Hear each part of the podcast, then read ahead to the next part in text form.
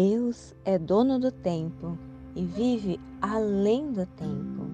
De eternidade a eternidade, Ele vive e existe e quer cuidar de cada um de nós, com calma, com detalhes, sem pressa. Salmos 46, versículos de 1 a 11, diz assim: Deus é o nosso refúgio e a nossa força, socorro que não falta em tempos de aflição. Por isso, não teremos medo, ainda que a terra seja abalada e as montanhas caiam nas profundezas do oceano. Não teremos medo, ainda que os mares se agitem e rujam e os montes tremam violentamente. Há um rio que alegra a cidade de Deus, a casa sagrada do Altíssimo. Deus vive nesta cidade e ela nunca será destruída.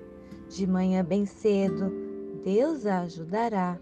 As nações ficam apavoradas e os reinos são abalados. Deus troveja e a terra se desfaz. O Senhor Todo-Poderoso está no nosso lado. O Deus de Jacó é o nosso refúgio.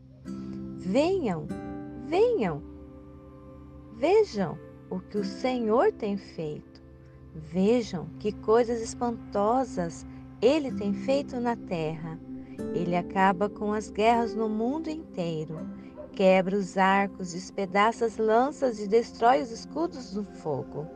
Ele diz: parem de lutar e fiquem sabendo que eu sou Deus. Eu sou o Rei das Nações, o Rei do mundo inteiro. O Senhor Todo-Poderoso está do nosso lado.